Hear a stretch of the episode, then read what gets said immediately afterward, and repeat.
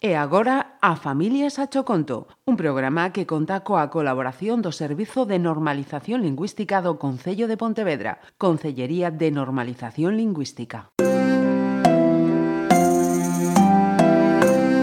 A Familias a Choconto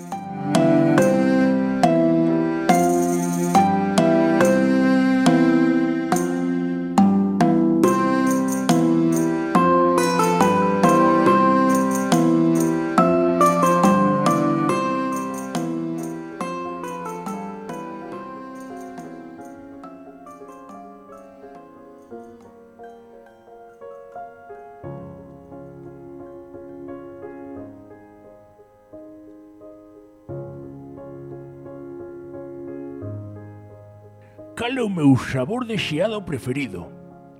Diría que é o amorodo, pero o chocolate... Contareivos por que non me decido. Outro día estaba comprando o meu favorito, o de amorodo.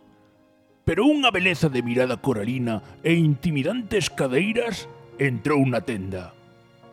Pasei a vista por ela, pero a parte dos ollos e o traseiro non me interesou. Con iso, collín o xeado e volvín a casa. Ao día seguinte, cruceime con ela no bar e decateime das faccións dignas de ser esculpidas da muller. Unha cara que louvar e un corpo de admirar e non tocar. Inviteina a tomar un xeado sacando valor de non sei onde. Tal vez da visión dun futuro xuntos.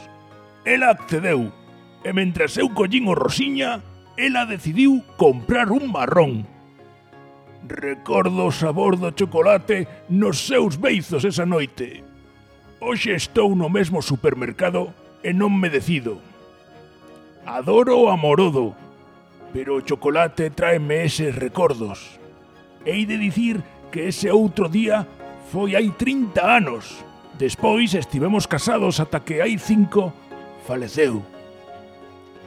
Son eses recordos do matrimonio aos que quero retornar pero non sei ata que punto o pasado debe quedar atrás. Quero aínda, pero teño 80 anos e encontrome terminal. Pode ser o meu último xeado. Se así, que sexa con ela.